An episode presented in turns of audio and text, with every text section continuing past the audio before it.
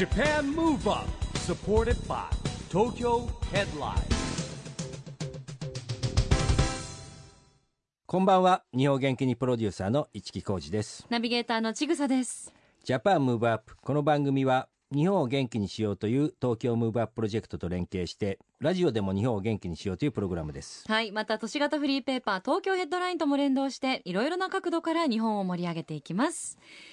さあ、一木さん、はい。先日、熊本に行ってきたそうですね。行ってまいりましたよ。はい、はい。あの EXILE メンバーのですね、はい。 ÜSA、えー、黒木啓司ネスミス3人連れて行ってきました。うん。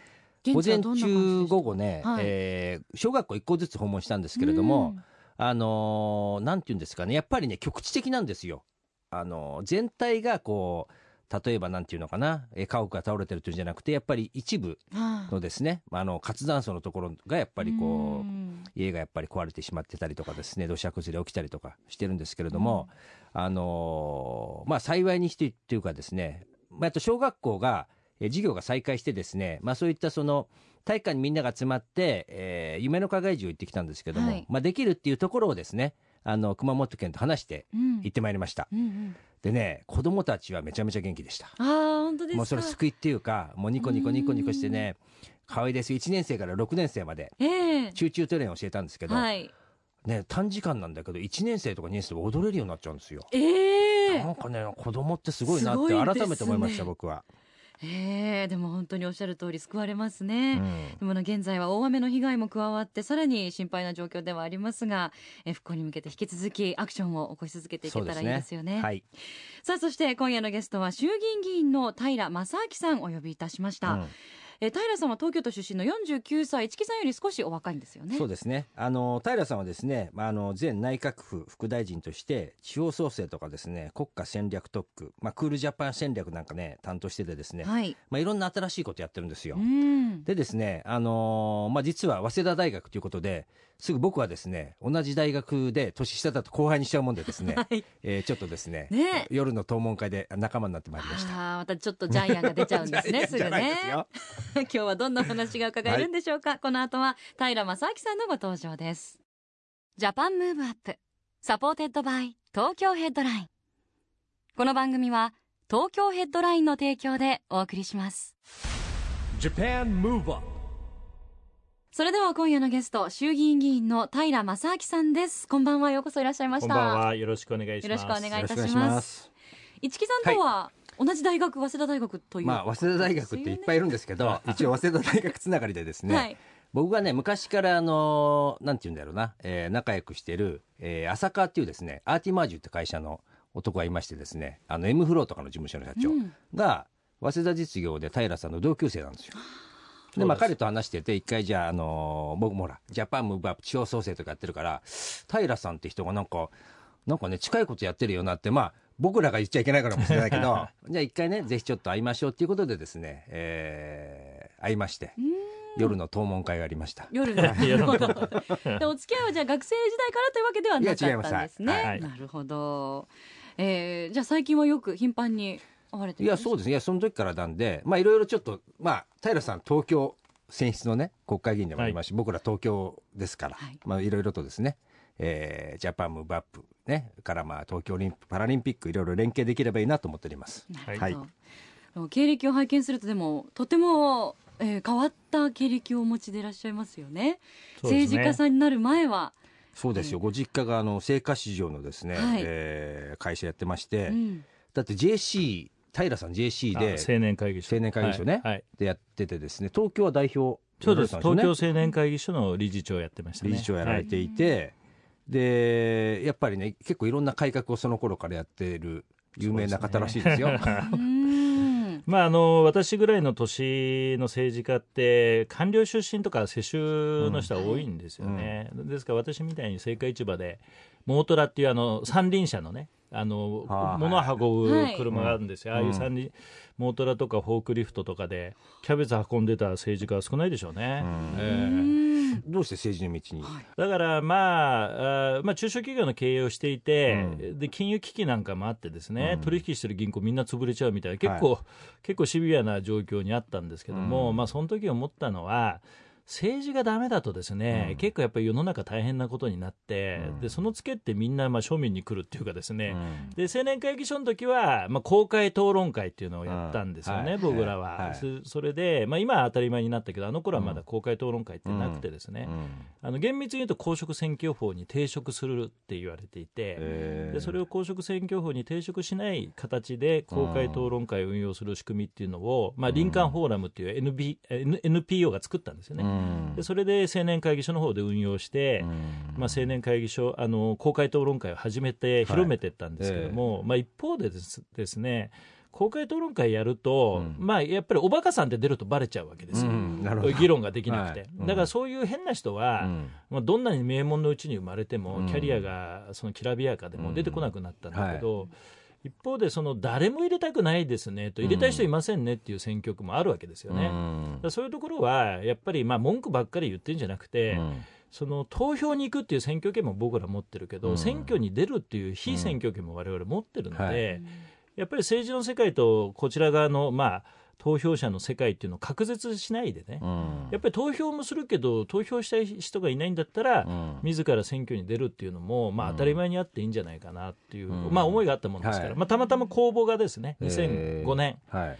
えー小泉郵政解散の時に、まあ、公募があったので、ええ。ーまあ、公募に応募して、ええ。そしたらまあ自民党公認ということになって、ええまあ、政治の世界に来たっていうことです、ね、なるほど。うん。それ公募される時っはい。てクリアする時どんな試験があるんですか？あこれねオーディションですね。オーディション。それで最初僕のところはですね、うん。40何倍だったんだけど、まずはキャリアシートですよね、ええ。であと論文、はい。でで僕は論文で、えーあの時はなんだっけな、えーとまあ、憲法について自主憲法についてどう思うかっていうのと、えあともう一つは自分で選択をして、ーうん。えー論ぜよっていうのがあったので、はい。私は議員定数削減と財政再建を兼ねて、ええ一員制を提唱したんですよ、ね。なるほど。それでまあそのキャリアと論文で審査されて、うん。12人ぐらいに絞られて、え。ーその後今はね赤坂プリンスの休館に呼ばれてですね、それで部屋に入ると、まあ、10人12人ぐらいいたか15人ぐらいいたかな、はい。幹部の前はでい。椅子に座って、え。それでここが蒲田駅のえ駅前だと思って、え3分喋ってください、え。ほとんどオーディションですよね、はい。えー、みたいな。本当にね。いきなり意外ですね。いきなり。結構難しいっていうか大変ですね。大変ですいきなり喋れって言って、で3分間で、えそれで演説をするわけえですよね、はい。ええ。それで絞られてって、まあ、最後決まる、だからあオーディションだなと思って。なるほど。でもこれいいことだなと思って、えまあ、そういう論文があったりね、うん。オーディションがあったりして、まあ、楽しかったですよね、へー。で結果はまあ私選んでもらって、えまあ、公認候補になりました。えうん。あ。いやそんな平さんだからやっぱりね結構その新しいこといろんなことやってるんですよ。ーはい。あの内閣副大臣の時代にねはい。いろんな取り組みやってるじゃないですか。やりましたね。あの地方創生、うん。私担当副大臣で、え実はあの石破大臣はい。の下でやったんですけど、まあ、石破さんが当時自民党の幹事長からうん。地方創生の大臣になられたんだけど、うん。実は僕は石破さんに地方創生受けない方がいいですよって、耳打ちしててですね。言ってたんか。っていうのはすごい地方創生って難しくて、はい。アベノミクスっていうのは金融政策、財政政策、うん。成長戦略っていうんだけど、まあ、要はですね、今まで言われてる政策をうん一気にトータルでやるっていうのがアベノミクスなので、うん。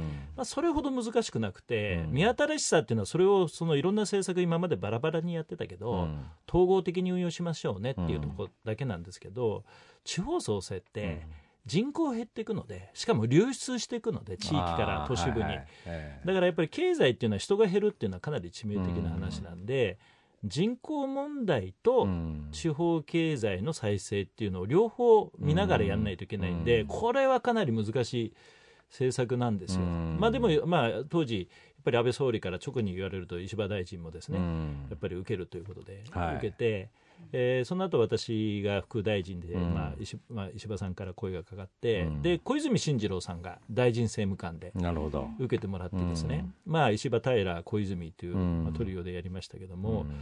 まあいろいろ、まあ、ほぼ作りましたね地方創生の政策は我々で、うん。新しい政策なのでもともとなんかプロトタイプがある政策じゃないですよね、だからまあゼロから作った感じはしますねなるほどねまあ、やっぱり競争ある程度一定競争というか全部はやっぱりす救えないという言葉も変なんですけど、昔あのふるさと創生ってやってはいばらまきじゃな、だったじゃないですか、はいまあ、そうじゃなくて、まあ、やっぱり努力したりとか新しいことを考えさせなきゃダメですもんね。まあそうなんですよ。あの成長戦略って基本的にはですね国でいうとこの成長戦略って自由貿易の推進と規制改革だったりするんですね。で地方はまあその自由貿易の推進って国がやることなんで、やっぱり規制改革だったりするんですよ。うん。それで、まあ、東東京とか都市部と違うのはやっぱり観光業のあの比重が多かったり、うん。あと農業とか漁業とか林業とか、うん。これをどう儲かるようにするかなんですけど、多分一昔前だったら、うん。地方創生って言ってもなかなかアイデア出てこなかったんですけど、うん。やっぱり最近世の中とか世界が大きく変わっていて、うん。まあ、日本自体見ると人口が減っていく人口減少なので、国内マーケットだけ見てるときついんだけど、うん。やっぱりアジアがものすごい豊かになったし、情報発信がやっぱりインターネットとか SNS とか動画サイトみたいのが出てきて、まああのいわゆる情報発信にお金がかかんなくて、面白い情報を発信すると勝手に向こうがキャッチをして、うん。それを見てその場所とかそのお店に来るっていうことが起きてきたのでその人口が減ってくる地域でもですねいわゆる外需外の需要外国の需要、うん。普通外需っていうと輸出なんだけど、うんまあインバウンドみたいな外国のお客さんが来るのもあの外需みたいなもんなわけですよ、ですからその地方とか不便なとこであってもね外需が取り込めるような世の中になってきたし、うん。また今まで国内のマーケットしか見てなかったものも実はやっぱりアジアの人がお金持ちになって、うん。私もともとさっき言ったように八百屋なんですね、ん。大田市場の仲卸なんですけど、例えば日本の果物ってすごいわけですよ、うん。価値が、うん。まあ、ありえない美味しさですよね。うん。でこれをもっとその日本だけで、えーそれが評価されてたんだけどアジアにはものすごいとてつもないお金持ちがいっぱい増えてきて、その人たちがもっと高く評価をすればもっと高く売れるっていう世界が来たのでそうですね、まあ、お米とかええいちごとかね、やっぱりね、日本のお食べ物美味しいから、美味しいですよね。今、徐々にこう買われてるんですよね。そうですそうですあですからここなんかも、まあ、ちょっと前まではね、10万円の炊飯器をですね、うん両手に抱えて帰っていくわけですよ、中国の人。はそれでね、僕よく公園で、2、300人の公園で、い。うんこの中で10万円の炊飯器持ってる人手挙げてくださいって言っても、ほとんどいないですよね。でもなるほど。中国の人は10万円の炊飯器でこれ イノベーション進んでて ほぼ料亭の味だそうです。でそうするとですね10万円の炊飯器にふさわしい米というのはおのずと決まってきて、そうですね。なるほというどわけですよ。中国のお金持ちの人たちはすでに10万円の炊飯器を自分たちでうん買って戻ってるんでそこに日本の高付加価値米を売れるようにしてあげればいいので,、うん。でこれは国の仕事で、うん。今中国にお米を売ろうとするとですね燻蒸って言ってですねいぶさないといぶして虫を殺さないとですね、出せないっていういわゆる非関税障壁みたいなのがあるんです、ですからこういった非関税障壁は民間の人はどんなに頑張ってもうん。どうにもならないので、まあ、国と国との交渉の中でできるだけスムースにしてあげる。観光客がかなり不便なその田舎まで来るし日本の農産物の高付加価値化をして、その付加価値を日本人以上に評価をする人たちが今世界中にいるのでそういう人に売っていけば地方創生ができるんだろうまあ、そういう政策を作ったんですね。今ね YouTube とかあるからね、結構そういう画像を見てね来るらしいですもんね外国からね。なんで情報社会の今の時代だからこそうん。地方創生のチャンスもね広がるとういうんことですよね、はい。ではそんな地方創生日本を元気にするワードだと思いますがここでぜひ平さんから日本を元気にする一曲曲のリクエストをいただきたいなと思います、どの曲にはいしましょう、えーブルーハーツさんの「トレイントレイン」をお願いいたします。これはなぜ？まあ、あの私が政治に進んだのもですねやっぱり世の中理不尽なことばかりなわけですよ。それでまあなんとかならないかなって白のものは白黒のものは黒、王様は裸だみたいなですね、そういうなんかこうフラストレーションが溜まってたのででその時に、まあ、いろんなことをやってやっぱり壁にぶち当たるわけですね、例えば公開討論会やります。いいことじゃないですか、でも現職の人が来てくれなかったりね、与党の人が来てくれなかったりするわけですよ。なんで協力してくれないの、でやった我々の側にねなんでそんな公開討論会やったんだなんて批判もされたりするわけですよね、だからまあ本当のことを言ってもですね評価をされなかったりまあ非難されたりするんだなとでその中で「トレイントレイン」はやっぱりあのもうほとんどテーマ曲になってて、その見えない銃自由が欲しくてね見えない自由が欲しくて見えない銃を撃ちまくるっていうまあそういう心境がものすごく私とこうピタッときたので、うん。まあ、ほとんど絶叫して歌ってましたねこの歌をですね。なるほど。はい。素晴らしい歌詞がぴったしってことですね、ねそうですね、そんな歌詞にも注目して聞い。ていただきましょう平さんからの日本を元気にする一曲ですザ・ブルーハーツトレイントレインうん、やっぱりいいなブルーハーツっておっしゃってましたね。平さん曲を聴きながら。ね、今後この曲を聴くと平さんの顔を思い浮かべそうです、あいいですね。いやいや嬉しいこと言ってくれますね。まあお世辞だと思います、はい。お送りしたのは、えー、平さんのことも元気にする平さんおすすめの日本を元気にする一曲ザ・ブルーハーツトレイントレインでしたラジオで日本を元気にするプログラムジャパンムーブアップ一木工事とちぐさでお送りしています。そして今夜のゲストは衆議院議員の平正明さんです。引き続きよろしくお願いいたします、よろしくお願いします。平さん、はい。この番組はですねオリンピック・パラリンピックの開催が決まりました、えー2020年に向けてですね日本を元気にしていくために私はこんなことしますというアクション宣言をゲストの皆さんに聞いてるんですけれども今日はですね平さんのアクション宣言をはい。お願いしたいんですが、はい、えー近未来社会を実現したいと思いますね。近未来社会を。ちょっと分かりにくくてごめんなさい、うん。あのー地方創生の担当副大臣をやってた時に国家戦略特区の担当もしてたんですね、はいでこれからやっぱりあの人手不足がずっと続くんですよ、うん。オリンピックになって需要が増えるんだけど人ではないと、うん。で一方で自動走行とか、はい。うん。ドローンとか、うん。遠隔医療とか、うん。遠隔教育とか AI とか、うん。AI 人工知能ですね、うん。IoT とかいろんな技術が出てきて、うん。それでね僕はいくつかもう日本のお場所を特区に指定をして、ここは自動走行をどんどんやってくださいとか、ここはドローンをやってください、例えばあの千葉市っていうのはドローン特区にしてですね、はい。えー今ドローンで配達できるようにいろんな実証実験してるんですけど実は薬剤師法っていうのを改正してですね、うん。今薬剤師さんって手渡しじゃないと薬渡せないんだけど、はい。ええ。これテレビでやっていいよっていう、ええ。う規制緩和をえこの国会でやったんです。このええ。間終わった国会で、ええ。なのであそこの千葉の特区ではですね、ええ。ーお医者さんにテレビで診断をしてもらっーてあそれで薬剤師さんが画面が変わって服薬指導、はい薬の飲み方の指導をして、薬をですねドローンで持ってくっていうのがもう実現するんですね。運んじゃうわけですか、ええ。ですからそういうのを、まあ、技術のイノベーションも大事なんだけど、ええ実は政治の方は何が大事かっていうと、ん。想定していなかったサービスとか技術が出てくると、うん。今の法律で全部やっちゃダメってなっちゃうんですよ。なるほどね。だからそれを先回り先回りしてうん。規制緩和できるようにっていうのうん。がこれが国家戦略特区うん。で、まあ、あの日本中いくつか指定をしてるのでうん。これからドローンとかねうん。自動走行とかですねこれどんどん進んできますからこれ2020年めがけてですねえーその頃にはですねもう特区では普通にうん。もう牛乳もドローンが運んでくるし、コミュニティバスはドライバーがいない運転手さんがいないしっていうのをね実現してね世界中の人に見てもらいたいなと思ってます。ね。ね。まあだってロボットもね、うん絶対結構いろんなとこにいますよね。2020年やこれねロボットすごいことになるんですよ。実は AI って脳みそですよね。うん。でこれから AI がどう発展していくかっていうとボディを持つって話になるんですよ。身体性体、ええ。でこの体のところっていうのは実は日本が優れてるのでこれから AI という脳みそと体のところの融合はええ。世界で日本がいいあのリードしていくと思いますので、うん。これはね結構いろんなこと起きてくるなと。ですから先回りしてそのルールを作ってあげたり規制を改革してあげないと、うん。実社会には降りてこないんですよ、うん。研究室が出てこない、うん。それを実社会に降りてきやすくするために今、うん。特区っていうのをねあのいっぱい指定してますから、なるほどね。それ2020年までにどんどんイノベーションを進めていきたいなと思いますね。4年っていう年月は十分な期間まあ、あのできるものとできないものあると思いますけど、やっぱりねやってみてそれでまあ多少事故が起きるぐらいやっぱりリスク取ってやらないと進まないんですよね、だからそこはあの日本全体でやったら危ないじゃないですか、うん。だから正直言って、うん。だからそれは特区っていうところを作ってちゃんと安全装置をしたまんま、いろんなチャレンジャーがチャレンジできるようにしてあげると。でこれってやっぱり日本の今まで一番苦手なところだったので、これやることによって世界中からねそういううん。イノベーションを起こす人たちが日本に集まってくる、とうん。特に地方も指定してますからドローン特区は千葉市だけじゃなくて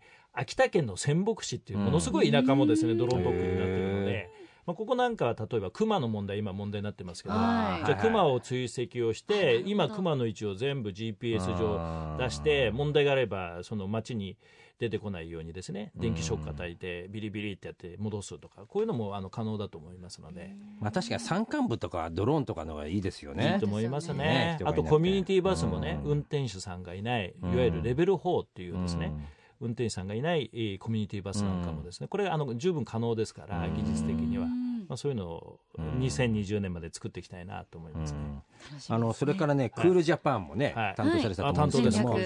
あのやっぱり僕らですはねい、もともと六本木族なもんでですね、ああそうですか。やっぱり悪そう2020ですね年に向けてですね、いやいや、やっぱりほらおもてなし、夜のね、やっぱエンターテインメント、おもてなしが、やっぱね、東京には今ね、ちょっと少ないと思うんですよね。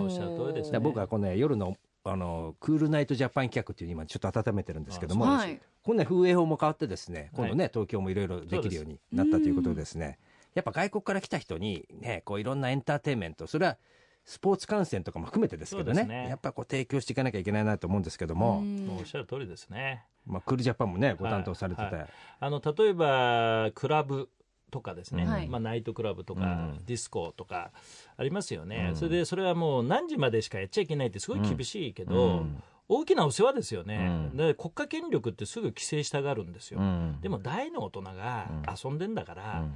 大きなお世話だと正直思っていて、うん。だから問題があるとすればですね、まあ、近所迷惑とかね、あとその未成年のところに悪影響があるんじゃないかとか、まあ、そういうところが犯罪の温床例えばドラッグとかうん。あるんじゃないか、ここはちゃんと見なきゃいけないけども、うん。それをクリアして、まあ、良識ある大人がね、うん。何時になったら帰りなさいって国家権力が言うのは僕はナンセンスだと思うんですよ。うんそれでね政治家って多分みんなが思うより意外と正義感が強くて意外と真面目なんですね、みんな意外に思うかもしれないけど、うん。そうするとね何やるかって規制するんですよ。あールール作っちゃうんですね。すぐルール作りながら、それでちょっと何か問題が起きたり、うん。アクシデントが起きたり、なんかエピソードがあると、うん。すぐ規制するわけ、ん。でもそれは国民にとってすごいその不遜な話でねうん。基本自由でいいと思うんですね、うん。で規制っていうのはできるだけ小さくすべきだと思っていて、うんだ私はちょっとあの政治家としてはあの変わり種なので,、うんでまさにクールジャパンっていうのはどこまでその権力側が理性を持って、うん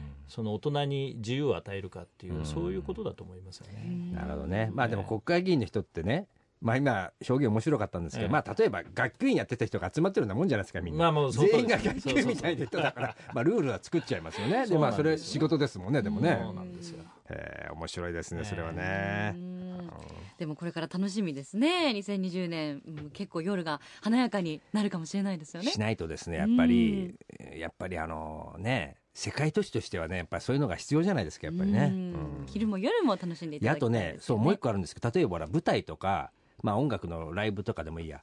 今、小学生がなんか8時過ぎになったらなんかこう、出れないみたいな。ありますね。ありますよね。はあれって、いや、昔はなんか小学生とかね、子供をそんな時間まで働かしちゃいけないみたいな発想でできたらしいんだけど、例えば今って別にほら、その、まあ変なんですよ。塾行ったって8時9時までい行ってる中で言うのと、うん。まあ労働って言ったって例えばさ、舞台とかなんかで出てるとかですね、えーライブとか出てる。なんかこれは普通に申請して、まあ例えばちゃんとしてれば出ていいとか、うんってしたらいいんじゃないかなと僕最近ね、うんうん。ちょっとある人と話して思ったんですよ。うん。今だからうん。8時になると返すんですってね、うん。下ろす。まあ、あの時代が変わってるのに規制がついてこないっていうのはよくある話で、この間もそのダンスはですね、風営法の対象だったわけですよ、うん。はいそれ自体おかしいじゃないですか、うん。子供たちが今一生懸命ダンスとかやってるのに、はい。でそれをこの間外したんですね、うん。法規制で。でこれ第一歩だと思うけど、うん。一方でですね何が起きるかっていうと何かそういう子供たちの対象のところで、うん。えー問題が起きた時に、やっぱり世論がわーっとなってですね、うん。盛り上がって過剰規制に行くんですよ、まあそうですね。それの繰り返しなんです。だから過剰規制ってどこで起きるかっていうと、政治家以前に世論が盛り上がるんですよ、だからそのエピソード何かエピソードがあると、そのエピソードをベースにして規制強化って日本中がなるんですよね、でそうすると今度はその PTA にしても学校にしても、何か言われると嫌だからって言って過剰規制に入っていく、ね、まあ、防衛といえば防衛なんでしょうけどね。だからこれ今やっぱり日本ってものすごくマスコミとかネットで盛り上がって、その法令違反をしてなくても吊るし上げられてリンチに遭うんですよね。それで決して許されないんですよね。このちょっと今の社会風土はちょっと怖いな確かにね。ちょっと上げ足取り文化になっちゃってますもんね。えーやっぱ前向きにね、ジャパンムーブアップですから、この番組もね、はい、日本元気には前向きにいきたいと思いますね。そうですね。はい、でも平さんお話伺ってても本当にバイタリティ溢れてらっしゃいますけど、はい、毎日お忙しい中、お休みって取れてらっしゃいます？あ、国会議員は休みありません。即答、そうです即答ですか？はい、いやないんです、残念残念ですが、私もこんなに休みはないと思いませんでした。えー、はい家族はみんな反対しますよねだからね。なるほどね。本当にご家族とゆっくりするなんてことはもう何年もないっていうことですよね。はいえー、いいんでしょうかこれで。いややっぱりいやでも総理大臣でも休むじゃないですか一週間とか。まあ、ね、ででもうんまあなかなか難しい難しいでしょうね。ね休みたいと思う時もありますよね。いやそれはありますよね。まあだからなんだろうなこれうんもうちょっと。あの一つお願いはですね、うん、もう政治家っていうと本当に悪いやつみたいななんかこう風潮があるでしょ、うん、それでテレビ見ても映画見てもね、政治家出てきて、うん、まあ、最初いい人かなと思ったら最後必ず悪い人みたいな、うん、ちょっとたまにはね、うん、政治家いい人だなみたいなそういうテレビなりね、映画もちょっとあっていいんじゃないのと、ね、あ子供いじめられますよ政治家なんてなんでお前んとこのお父さん政治家かよあよくないですよね。いやだからちょっとねそれはやっぱりね、まあ、いい人も悪い人もって言い方しちゃいけないですけど、いい人いっぱいいますよね。うん、いやまああの私思ったのは、まあ、私自民党って政党なんですけど、うん、朝8時からね大体毎朝勉強会やってるわけですよ。それで、そこにもう大臣までやったベテランなんかも、普通に朝8時から来て、議論してて、ああやっぱりこういう人たちでもやっぱり常にインプットしないと、情報をアップデートしないと政策議論できないんで。こんだけ勉強してんなっていうのはね正直驚きましたよ。朝来ないの杉村太蔵ぐらいで、ね、あの同あいつは同期であいつは来なかったですね。あいつは来なかったけどあの本当にねもうベテランまで大臣経験者まで本当によくねあの情報を入手して勉強してますよね。それは多分イメージと全然違うんじゃないかなだからまあそういう発信としてね平さん実はあの自民党の中で、えー、カフェスタっていうですね、はい。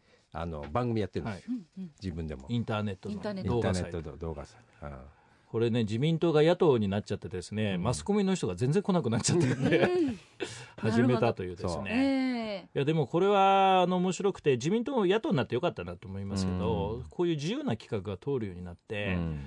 それでね自民党12時間スペシャルっていうのをねやったんですよ。ネットの動画で。ニコニコ生放送で。そしたらね 26, 26万人見に来たんですよ。すごい。26万人。すごいでしょ。それ結構ね国会議員でね何か一芸持ってたりするんでまあ、農林大臣やってた林さんとか山本千佐さんは音楽ができるし、うん、まあ、私はもともと市場で野菜の仲卸なんで、まあ、食についてはそれなりに知識があるので、あの築地のマグロ屋と一緒にですね、ええ、築地の市場の行列のできないうまい店っていうあの企画をやったんです、え、で僕らプロなんで、プロユースのあの食堂ってあるわけですね、でそれを紹介したらこれがまた大ヒットですね、地上波がまるまるパクってましたね、なるほど、えーまあ、そんなのも、ね、そこまでいくとあれですよね。テレテレビ局の制作と一緒ですよね。そうですよね。ね、ええー、でも本当にもう日々お忙しくしてらっしゃると思いますが、えー、最後にぜひこれだけは伺いたいと思います、はい、平さんの元気の秘訣。お休みもない中いろんな新しいこともされていて、うん、ここまでの元気をどう保ってらっしゃるんでしょうか？まあ、あの政治家ってですねなんかもうあのジャングルの中の野生動物みたいなもんなんで あの元気がなくなるとですね、うん、若い世代が出てきてですね、うん、後ろからガオってやられて新陳代謝するって世界なのでだから基本元気なんですよ。でなぜなぜ政治家みんな会う人会う人元気かというと、うん、元気なくなった人はあの世代交代しちゃうので。なるほど。若い世代が出てきてですね。ということなんでしょうね、まあ、私はあれですね月見ますね気分転換で。月夜空の月を。月。見てああ月が綺麗だなみたいな。もうすごいやっぱりね大変なんです人間関係政治家って、いろいろ。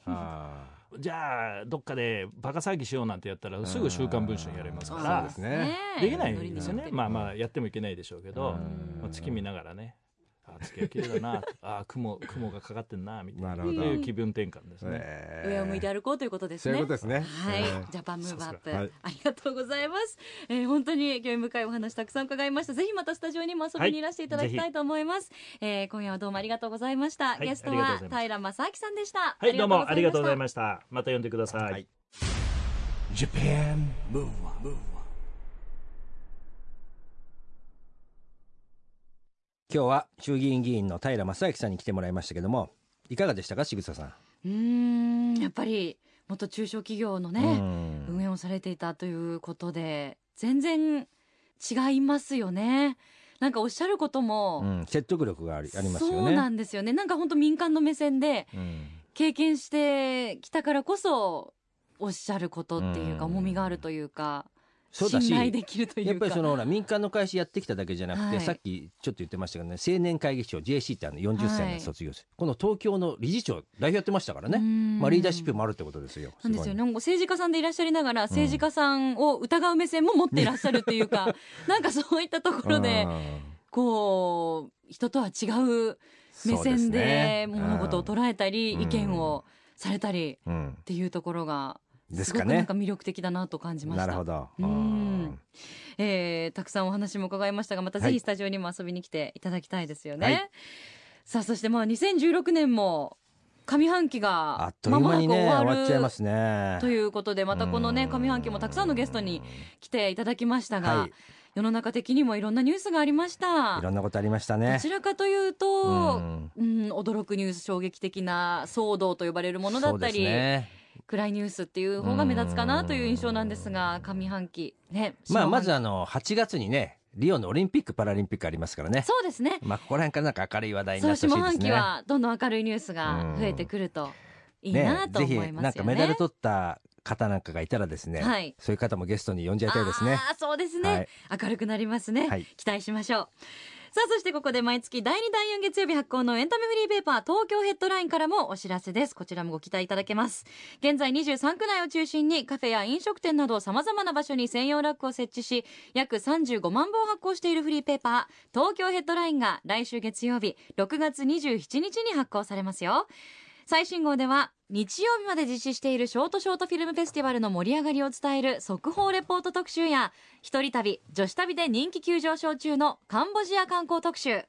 さらに俳優の綾野剛さんのインタビューなど盛りだくさんの内容ですぜひ東京ヘッドラインをお近くのラックでピックアップしてください。配布先は東京ヘッドラインのウェブサイトやアプリをチェックしてくださいね。ということでジャパンムーブアップそろそろお別れのお時間ですが次回も元気のヒントをたくさん見つけていきます。はい。東京でオリンピック・パラリンピックが開催される2020年に向けて日本を元気にしていきましょう。はい。 Japan Move Up お相手は一木広治とちぐさでした。それではまた来週。 Japan Move Up supported by 東京ヘッドライン。この番組は東京ヘッドラインの提供でお送りしました